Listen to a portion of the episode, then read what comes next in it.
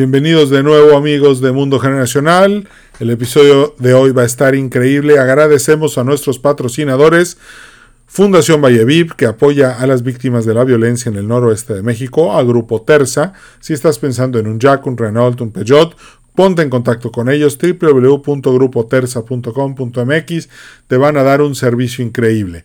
También a Ticketopolis, el auditorio virtual más grande de América Latina y a Luis Quijano y a The Yucatán Consulting Group por todo el apoyo que nos dan para hacer posible este episodio del podcast. Si estás pensando en hacer negocios aquí en Yucatán, acércate a The Yucatán Consulting Group, www.theyucatanconsultinggroup.com.mx. Venga, arrancamos.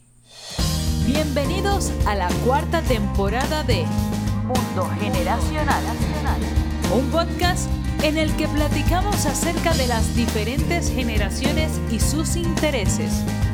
Gracias por sintonizarnos y recuerda suscribirte para recibir todos los episodios tan pronto estén disponibles.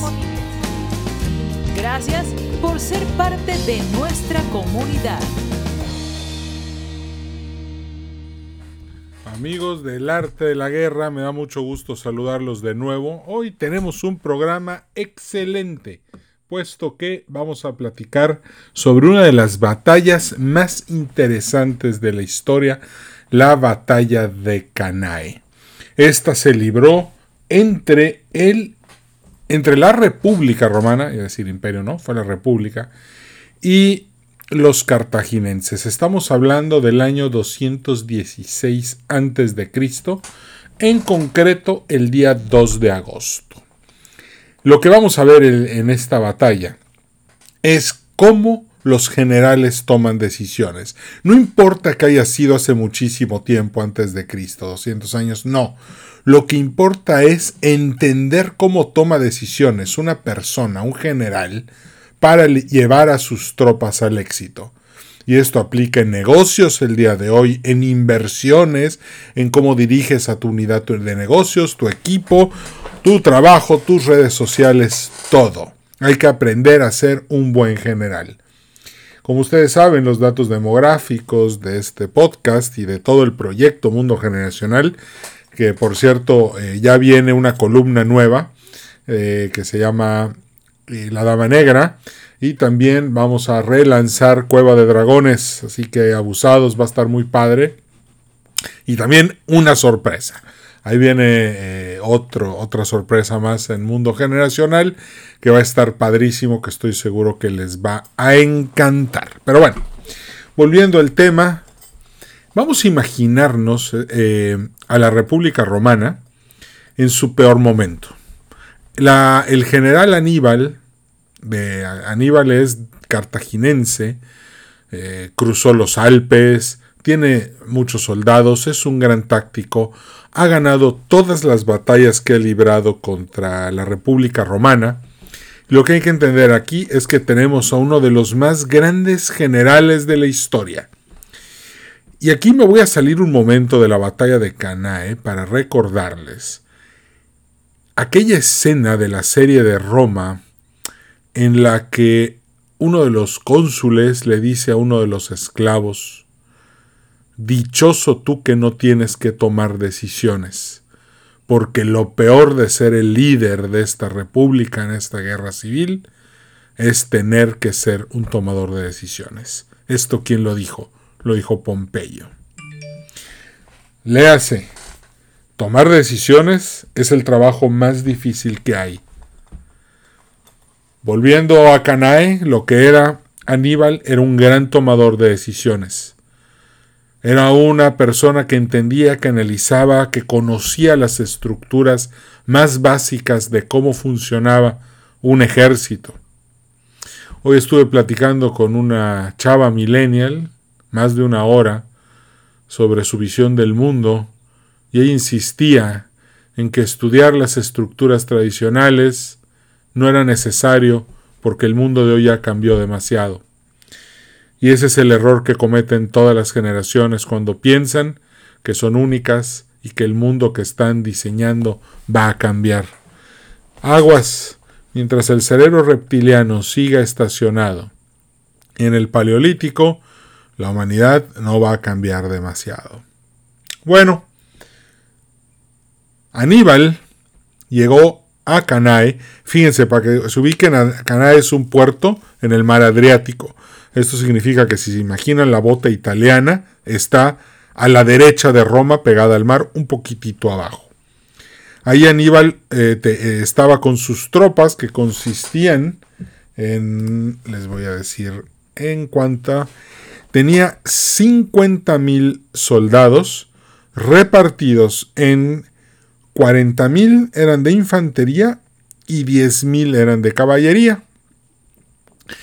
Eh, para esta batalla, Aníbal estaba aliado con la caballería numidia del norte de África, la mejor caballería en su momento, con lanceros libios y tropa regular hispánica y gálica, o sea, lo que algún día sería España y Francia. Estaban asentados en Canae y obviamente estaban ahí, pues vamos a poner que bloqueando una de las entradas más importantes de granos a Roma y consecuentemente a la ciudad de Roma. Eh, la intención de Aníbal era eh, poner a los romanos bajo un eh, problema de suministro de alimentos. Algo como lo que está haciendo Rusia ahorita con Ucrania, que ya destruyó este, una proporción de alimentos muy grande y eso pone en jaque a toda Europa. Bueno, algo similar estaba haciendo Aníbal eh, con su guerra económica, frustrando la llegada de suministros a Roma. Roma, en este caso, eh, como la república que es, decide acabar de una vez por todas con este molesto cartaginense y agarra dos de sus grandes generales, Varo y Palus, Palaus, perdón, es su nombre completo Lucius Palaus, un general ya grande, muy prudente, y Varo, Gaius Varu, que es un general joven y, valiente y que se quiere lanzar a la batalla rápidamente. Roma hace lo que mejor sabe hacer junta alrededor de 85 mil soldados, de los cuales 8 mil son infantería y unos poco más, entre 5 o 6 mil son de caballería. Y lo que hace es que mandan estas legiones, 8 legiones, al frente de batalla a Canae con el fin de aplastar gracias a su superioridad numérica, a los cartaginenses. Entonces todo parece en orden, los romanos están planeando, vamos a mandar 80.000 soldados, rodeamos y con fuerza bruta los aplastamos porque somos, eh, los superamos en 30, 35.000. O sea, tenemos 35.000 soldados más que ellos, es suficiente para aplastarlos. Además de eso, el soldado romano de la época pues era el mejor soldado. ¿Por qué? Primero tenía un casco que lo protegía muy bien de los ataques con flechas o en el caso de, Cartago de, de, los, eran ondas, ¿no? como las que usó el rey David contra Goliat. Entonces los honderos lanzaban estas piedras estas sobre los romanos y les causaban mucho daño. Bueno, los romanos tenían un casco fuerte, a veces de metal con cuero, que, les, que los protegía en la cabeza. Por otro lado, tenían este escudo, este escudo fuerte. Eh, pesaba 22 kilos, ustedes lo han visto, es este escudo rojo, curvo, grandote, que servía para parar el ataque de los enemigos, pero también servía para golpear y empujarlo. Y aquí, cuando dos, tres, cuatro soldados en la misma línea golpeaban exitosamente a la infantería del rival, lo que hacían es que con la espada, el gladius, así se llama, es una espada corta. Acuérdense que ya lo dije en, la, en el podcast del arte de la guerra pasado. Después de empujar con éxito al soldado enemigo, los romanos atacaban con el gladius, lo, lo cortaban, lo penetraban y lo mataban. El gladius, un, soldado eh, romano con suficiente fuerza física y, lanzando un ataque de Gladius, era el ataque más poderoso del mundo antiguo, si lo medimos contra flechas, contra lanzas o contra lo que querramos. Además tenían una armadura que los protegía de bastantes ataques, no, no, tal vez de un ataque frontal de una lanza no, pero de otros ataques los podía proteger y darles la oportunidad de sobrevivir. Tenían, por otro lado, eh, la, sus sandalias, estas sandalias que les permitían eh, maniobrabilidad, poder mover rápidamente y al mismo tiempo poder permitir eh, quedarse en las formaciones, que pues es el arma principal de las legiones romanas en ese momento. Otra cosa es que si algo tenía el ejército romano que salió a enfrentar a Aníbal en ese momento, era disciplina. La, disciplina en el ejército romano era fundamental. ¿Por qué? Porque el ejército romano, las legiones romanas, funcionaban como una máquina, efectivamente formada por humanos, pero la precisión con la que peleaban necesitaba de mucha eh, coordinación entre todos los que estaban peleando. Entonces, los romanos, los dos generales, Varo y Palaus, es cuando ven el eh, Canae, pues ven una planicie. Y en una planicie dice, eso está bien porque nuestra infantería va a estar cómoda y nuestra caballería va a poder cargar. Por lo tanto, vamos a poder enfrentar a los cartaginenses con mucho éxito y consecuentemente ya acabar esta segunda guerra púnica porque los cartaginenses simplemente se niegan a morir. Del otro lado, en el campamento de Aníbal, los espías llegaron, los scouts, y reportaron una fuerza de entre 80 y 85 mil soldados. Eh, había mucha preocupación en el campamento por la superioridad numérica de los romanos y también porque se sabía que, que las legiones romanas sabían pelear. Entonces, aquí viene otra vez el tema de la superioridad numérica contra la inteligencia. Aníbal había peleado muchas veces demasiado contra los romanos. Conocía la disciplina con la que peleaban las legiones romanas. Y las conocía tan bien que para Aníbal ya era algo predecible. Y algo que Aníbal entendía también muy bien era que los romanos no cambiaban demasiado su estilo de, pelear. ¿Por qué? Pues porque estaban casados con el sistema que tenían de la disciplina, los, eh, los soldados antes de cargar, los escudos, los gladios, las lanzas. Era todo un sistema que Aníbal ya conocía muy bien, así que lo que hizo Aníbal fue, ok, llama a sus generales y les dice, ¿nos superan? Sí. Pero si van a atacar como siempre atacan, primero, si nos atacan sin sin factor sorpresa.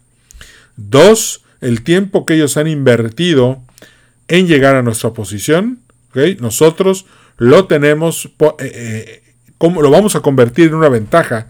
Escogiendo la posición en la que vamos a pelear, porque ellos son los que vienen por nosotros, no nosotros por ellos. Entonces vamos a escoger bien el campo de batalla. Vamos a escoger bien donde queremos pelear. Y mientras que los romanos trataban de ocupar la posición, Aníbal logra obtener una posición muy ventajosa, que ahorita vamos a ver cuáles fueron sus efectos. Los romanos, efectivamente, se, cuando se dan cuenta, ven que los cartaginenses ya están en posición de batalla. Esto fue el 2 de agosto del año 2016 a.C. Entonces, Aníbal acaba de poner a su infantería gálica e hispánica en el centro. Acaba de poner a las caballerías en los extremos y en los flancos puso a los eh, a las falanges libias, a los lanceros. Cuando los romanos ven esa formación, pues no ven nada fuera de serie, dicen, está bien, es una es normal. Entonces lo que vamos a hacer es que vamos a atacar por el centro con toda nuestra fuerza. De esa manera vamos a imponer nuestra fuerza bruta, rompemos la línea y eventualmente dividimos la fuerza para este, evitar eh, que escapen y aniquilar todo el ejército cartaginés que podamos. Eh, claro, este es Varo, porque Varo es el, el, joven, el que quiere pelear, el que está buscando el frente de batalla a toda costa. De la misma manera, Aníbal entiende que es muy obvio que los romanos quieren atacar por el centro, quieren eh, utilizar su fuerza bruta, quieren romper la línea, penetrar y a su vez desquiciar por completo la estructura cartaginense. Bueno, entonces Aníbal, en un, eh, como lo buen, el, bueno, uno de los mejores generales que hay en la historia, toma una decisión muy grave, muy, muy grave, muy peligrosa, y decide él ponerse en el centro de la formación entre los galos y los hispánicos, en esta formación de luna, en la cual la parte central de la línea está más adelante y los costados están hacia atrás. Es como si hubiera formado una luna. Los romanos van a venir a atacar de frente y Aníbal iba a estar ahí coordinando a la tropa en la primera línea de batalla. Eh, algo que, que, no es muy recomendado porque si matan al general, pues eh, las tropas huirían. Pero bueno, vamos a pensar que Aníbal es un genio, tenía todo calculado. Y así es como las, tal como Aníbal había predicho, sin ningún factor sorpresa y sin nada nuevo bajo el brazo, los romanos cargan hacia el centro de la línea. Entonces Aníbal lo que hace en este momento es aprovechar la ventaja que tiene, que es que los romanos tienen entre 5.000 y, y 6.000 eh, eh, tropas en caballería y él tiene 10.000. Por lo tanto, como las, las dos fuerzas de caballería romanas están a los flancos, lo que él hace es poner a sus dos caballerías también, y mientras el grueso del imperio, de, las tropas de la República Romana cargan hacia el centro, los caballos de, de Cartago, que son más en número, embisten a las caballerías de la República Romana que están a los flancos. Y la orden de Aníbal es tienes que hacerlos desaparecer e irse a como de lugar. Es muy importante que la caballería numidia derrote a la caballería romana. Y efectivamente, la caballería numidia era muchísimo mejor que la caballería romana. Y aquí les voy a dar un dato tecnológico muy, muy poderoso. Todos saben lo que es un estribo, todos hemos montado caballo alguna vez. La caballería romana no tenía estribos. De hecho, no tuvo estribos.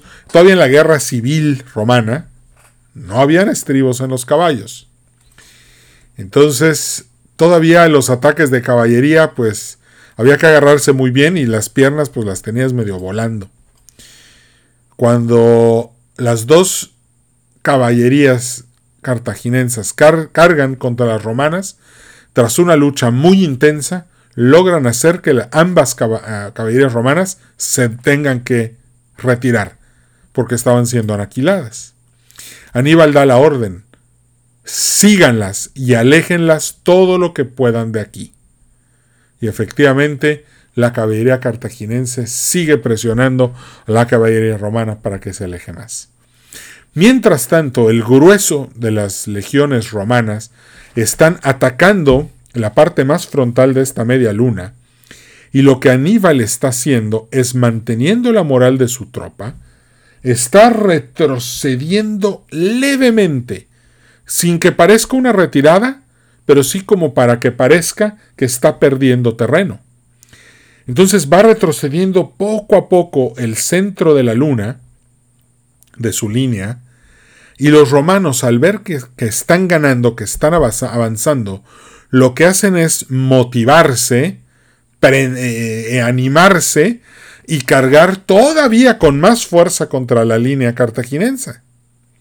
Entonces la moral de Roma es alta, están animados, están venciendo a, a la tropa cartaginense representada por los gálicos y los hispánicos, los están matando, literalmente, y Aníbal sigue haciendo el, el repliegue poco a poco, poco a poco, y de repente llega un momento en el que la luna, que eventualmente tenía esta, esta luna eh, menguante o creciente, pero la cosa no es una luna llena, no es una curva. Esta luna lo que hace es que pasa de ser una luna menguante a una luna creciente. ¿Qué significa eso? Que ahora el centro ya retrocedió tanto y el, el, perdón, la, República Romana, las legiones, ya avanzaron tanto que los costados de la, de la línea cartaginense, que son eh, los, los libios, los, eh, las falanges libias, los lanceros, empiezan a envolver al ejército romano y cuando Roma se da cuenta, los lanceros los están atacando en ambos flancos. Entonces dicen, de repente los romanos dicen, oye, espérate, pero si estamos ganando, ya caray, ahora estamos rodeados. Ah, lo que tenemos que hacer es empujar más fuerte por el centro y detenerlos en los flancos. Sin embargo, aquí había un factor. Imagínate que los romanos empezaron a cerrar la posición cada vez más para poder tener más fuerza en su ataque central. Entonces literalmente tenían mucho, muy poco espacio para, para maniobrar. Imagínate una turba de gente de 10.000 personas, bueno, en este caso 80 mil personas, pero que ya están muy comprimidos porque trataron de darle empuje central y ahora están recibiendo dos ataques por los lados con lanceros. Y aquí viene el genio de Aníbal. Porque los soldados romanos, lo que era su mayor fortaleza, su casco, su escudo de 22 libras, su espada, su armadura, sus sandalias, empiezan a convertirse en un estorbo. De entrada, maniobrar con un gladius, una espada romana y un escudo de 22 pues mira, si con guantes de box te cansas y los boxeadores necesitan un descanso cada 3 minutos y no dan más de 12 rounds, en este momento los romanos ya no pueden, pesa demasiado el, equipo que traen encima, sale el sol y el calor los empieza a sofocar. Por otro lado, Aníbal empieza a levantar tierra, para que esta, el viento la eche encima de los romanos. Y cuando el sol finalmente está en su peor posición, los romanos no pueden ver bien porque el sol los, los lamparea y eso permite que esta, este triple movimiento de pinzas, el primer gran movimiento de pinzas de la historia, sea exitoso y ponga a los romanos en una situación espantosa, porque están todos, es como si fuera una lata de sardinas romana, en la, en la que en la, en la parte central tienes a los hispanos y a los gálicos. A los, a, en ambos flancos tienes a los lanceros libios. Entonces los romanos empiezan a ver que las cosas que ese éxito y esa felicidad inicial en realidad no existen. Y además están muy cansados. Y el equipo pesa mucho. Y hay mucho calor. Y tienen sed. Y justo cuando voltean y dicen, bueno, retirémonos, vamos a empezar a retroceder por, por pues, ahora sí que por, por el único flanco que está libre, que es la retaguardia, vamos a empezar a retirarnos por ahí Claro, no servía de demasiado porque ya empezó a haber un caos dentro de las legiones romanas. Y cuando empiezan a pretender escapar, la caballería cartaginense, representada por los numidios, regresa de perseguir a la caballería romana, que ya está esparcida y muy lejos, y carga contra los romanos en la retaguardia. Entonces imagínate por un minuto tener tu gladius, tu escudo, tus sandalias, tu armadura pesada. Entre, el, entre la espada, el escudo y la armadura, y el casco y las sandalias, y el polvo y el calor y la sed, y que te están aplastando toda la gente que te rodea. No poder ver bien lo que está sucediendo en otras partes de los frentes de batalla. Y simplemente ver cómo 50.000 cartaginenses rodean a estos 80.000 romanos, los empiezan a aniquilar uno por uno. Entonces los romanos pierden todo el orden, empiezan ahora sí a luchar por sus vidas, a tratar de escapar, pero la instrucción de Aníbal era aniquilar por completo al ejército de la República Romana. Por completo. Para que se den una idea, al final de la batalla murieron, bueno, murieron, sí, 70 mil soldados romanos y 10 mil fueron capturados. Y de los otros, pues unos 3 mil han de haber sobrevivido y se han de haber largado mientras que Cartago perdió 5.700 soldados. O sea que la maniobra de Aníbal fue perfecta. Esta es una de las batallas más perfectas que existen en la historia. ¿Dónde está el secreto? El secreto está en saber y en conocer y en entender cómo funciona un ejército. Varo llegó con ganas de pelear y de aplastar al rival con su, con su superioridad numérica. Eso es un error. El ajedrez nos lo enseña. No por tener la misma cantidad de material, los dos jugadores van a llegar a un empate, sino que el que tenga la mayor destreza mental es el que va a triunfar. Napoleón decía, en la guerra, la moral es al material como 13 a 1. O sea, Napoleón prefería una tropa motivada que una tropa desmotivada. Y el mismo Napoleón lo sabía, todos los grandes generales lo saben. Las grandes maniobras, conocer el factor sorpresa, conocer el manejo del tiempo y conocer a tu rival, no lo digo yo, lo dice Sun Tzu, si te conoces bien a ti y conoces bien a tu rival, nunca vas a conocer la derrota y Aníbal jugó sus cartas de manera perfecta, movió las piezas de ajedrez de una manera única. Esta batalla se sigue estudiando en todas las escuelas militares del mundo. ¿Por qué? Porque es una excelente manera de ejecutar una batalla en la que aparentemente todo está en tu contra. Aníbal lo hizo perfecto, por eso es eh, uno de los mejores generales de la historia. Ahora, Varo ya dijimos que nada más quería llegar y dar un zarpazo y aniquilar a Cartago. Error. Error, el error muy grave. Y por otro lado, el más prudente, que era Palaus, que por cierto, pues se murió. Lo, mataron los, los cartaginenses. Eh, él era más prudente.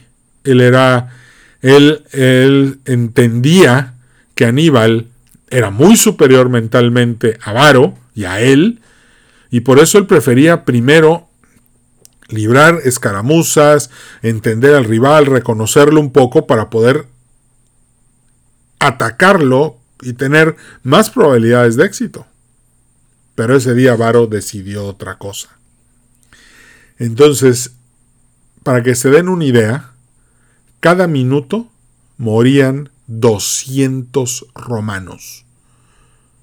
para, porque la pelea duró horas.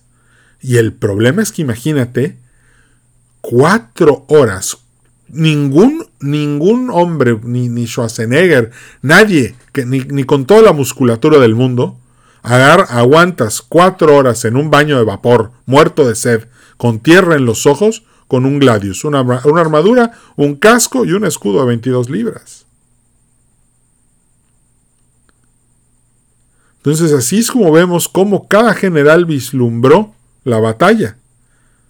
Varo, yo creo que, nefastamente su decisión fue pésima, decidió atacar de frente. Error. De frente, sin factor sorpresa y con su tiempo mal invertido. Ahora, la paliza que Aníbal le puso a Roma después de la batalla de Canae. Estamos hablando de la Segunda Guerra Púnica. Sí, efectivamente fue algo espantoso. Roma empezó a tener pánico, los romanos estaban eh, espantados, pensaban que ahora sí Aníbal iba a tomar Roma y le iba a destruir para siempre.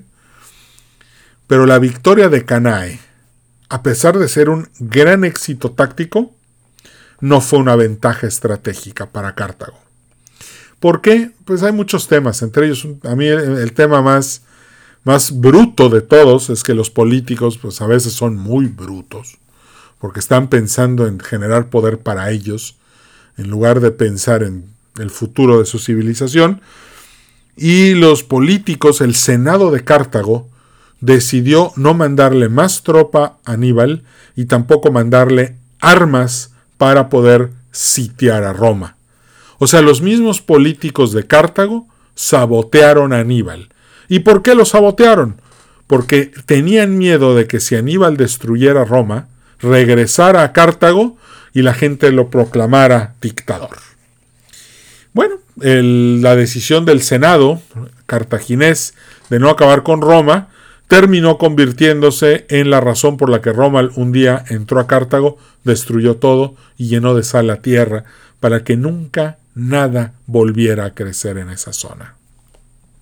Ahí están los políticos tomando decisiones. Pero bueno, les costó la destrucción de su civilización. De verdad que cuando los políticos toman decisiones, qué bárbaro. Este, se generan cosas espantosas. Algunas son buenas. porque, ojo, eh, incluso ahí luego voy a hablar de la batalla de Sama. Y ahí también los políticos se metieron a sabotear al mismo ejército romano que quería liberarse del ejército cartaginés. Pero bueno, eso lo veremos en, otra, en otro episodio del arte de la guerra. Y nada más para terminar, ojo, les recuerdo los puntos más importantes. No puedes permitir que las decisiones que tomes se basen únicamente en tu superioridad militar y por eso atacar de frente. Cuidado, les recuerdo, tienes que conocer al enemigo, porque si no lo conoces y no sabes bien sus intenciones, te puedes llevar una terrible sorpresa. Bueno, pues este, esto fue todo. Espero que hayan disfrutado del tema. Eh, hay cualquier cosa, pueden, hay mucho material de, de, de Canae y del ejército cartaginés en internet. Es algo muy padre. Ahí peleó Escipión, el africano, al que luego vamos a analizar. Y pues también los invito a visitar mi blog www.edwincarcano.com y ahí van a encontrar un chorro de artículos de El Dios de la Guerra, de Ares, este, la columna más reciente, nueva que hemos sacado, en donde analizamos varias batallas y te vas a divertir un chorro. Así que bueno, ahí le dejamos por hoy. Nos despedimos como siempre agradeciéndole a nuestros patrocinadores Fundación Valleviv, Ticketopolis, Grupo Terza, Luis Quijano y The Yucatán Consulting Group por hacer posible este episodio. Muchas gracias y nos vemos en el siguiente. Mi nombre es Edwin Carcaño y esto fue el podcast Mundo Generacional en su sección El arte de la guerra. Cambio y fuera. Gracias por haber sido parte de este episodio de Mundo Generacional. A nombre de todo el equipo te deseamos prosperidad y éxito. Recuerda darnos un like en Facebook, Podcast Mundo Generacional. Nos vemos en el siguiente episodio.